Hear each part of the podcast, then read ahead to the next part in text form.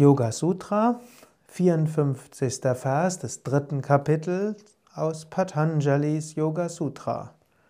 In der Version des Buches Die Yoga-Weisheit des Patanjali für Menschen von heute von Sukadev Bretz.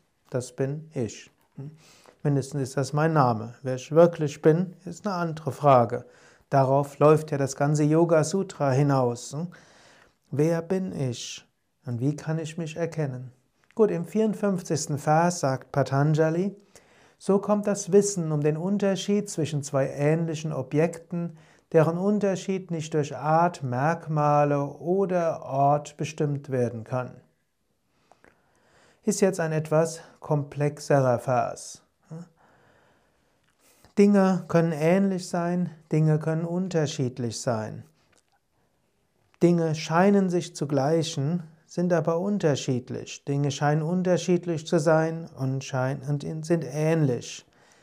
Dieser Vers soll zeigen, wenn wir starke Achtsamkeit entwickeln, wirklich den Moment mit großer Bewusstheit erfahren können, dort können wir auch Unterschiede erkennen zwischen der einen und der anderen Situation.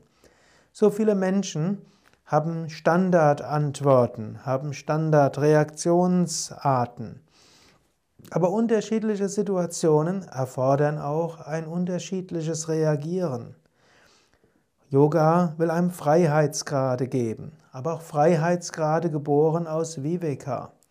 Wenn du große Achtsamkeit hast, wenn du mit großer Bewusstheit im Alltag bist, wird es dir auch gelingen, differenzierter zu reagieren, differenzierter Dinge zu sehen.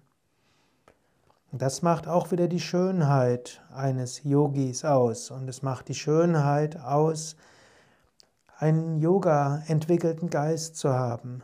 Große Bewusstheit, große Achtsamkeit, vorurteilsfreie Bewusstheit im Alltag.